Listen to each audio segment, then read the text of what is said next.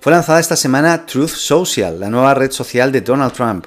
Con el lema Follow the Truth o Sigue la Verdad, fue lanzada el pasado 21 de febrero coincidiendo con el Día del Presidente y por ahora solo está disponible en la tienda de aplicaciones de Apple y solo para los Estados Unidos, escalando hasta el puesto número uno de aplicaciones más descargadas en muy pocos días.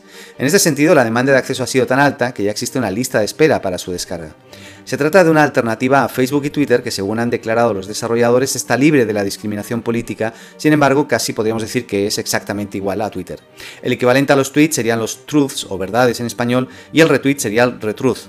También es posible compartir contenidos multimedia como imágenes, videos, GIFs y demás.